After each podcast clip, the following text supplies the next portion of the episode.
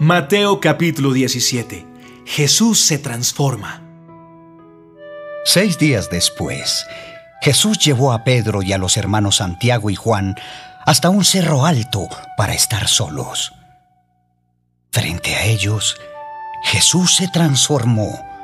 Su cara brillaba como el sol y su ropa se puso tan blanca como la luz del mediodía.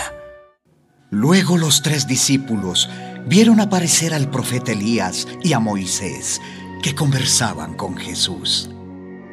Entonces Pedro le dijo a Jesús, Señor, qué bueno que estemos aquí.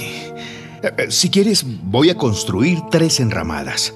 Una para ti, una para Moisés y otra para Elías. Mientras Pedro hablaba, una nube brillante vino y se detuvo sobre ellos. Desde la nube se oyó una voz que decía, Este es mi hijo. Yo lo amo mucho. Estoy muy contento con él. Ustedes deben obedecerlo.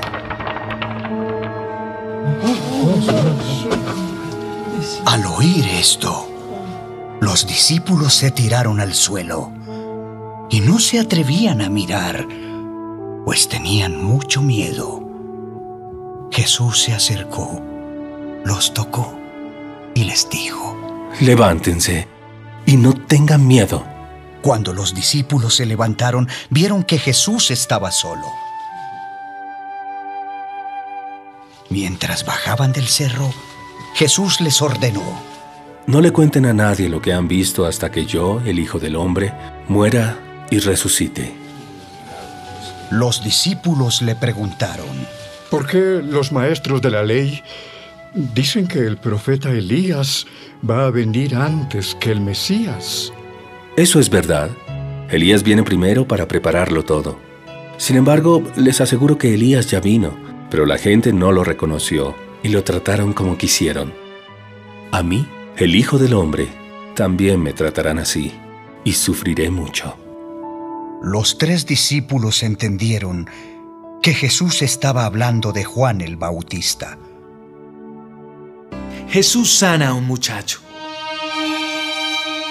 Cuando llegaron a donde estaba la gente, un hombre se acercó a Jesús, se arrodilló ante él y le dijo, Señor, ten compasión de mi hijo y ayúdalo. Está muy enfermo y sufre de terribles ataques. Muchas veces, cuando le da un ataque, cae al fuego o al agua. Lo traje para que tus discípulos lo sanaran, pero no han podido hacerlo. Ustedes están confundidos y no confían en Dios. ¿Acaso no pueden hacer nada sin mí? ¿Cuándo van a aprender? Tráiganme aquí al muchacho. Jesús reprendió al demonio que estaba en el muchacho y lo obligó a salir.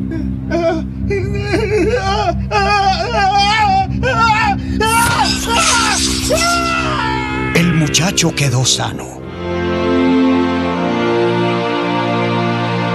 Poco después, los discípulos llamaron a Jesús aparte y le preguntaron, ¿Por qué nosotros no pudimos sacar ese demonio? Porque ustedes no confían en Dios. Les aseguro que si tuvieran una confianza tan pequeña como un grano de mostaza, podrían ordenarle a esta montaña que se moviera de su lugar y les obedecería. Nada sería imposible para ustedes. Jesús habla otra vez de su muerte.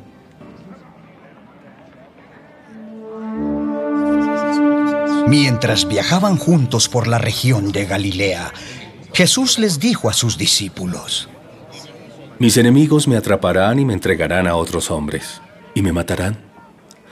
Pero yo, el Hijo del Hombre, volveré a vivir tres días después.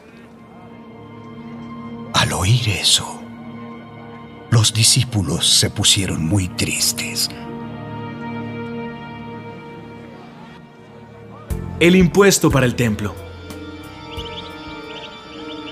Cuando Jesús y sus discípulos llegaron al pueblo de Cafarnaúm, los que cobraban el impuesto para el templo fueron a preguntarle a Pedro, ¿Paga tu maestro el impuesto para el templo? Sí, lo paga. Cuando Pedro entró en la casa donde estaban todos, Jesús le habló primero y le dijo, Dime, Pedro, ¿a quiénes cobran los reyes impuestos y contribuciones?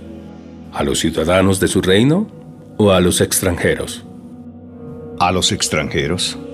Entonces, los ciudadanos del reino no tienen que pagar impuestos. Sin embargo, para que estos cobradores no se enojen, ve al mar y echa tu anzuelo. Ábrele la boca al primer pez que saques, y allí encontrarás una moneda. Toma ese dinero y paga mi impuesto y el tuyo.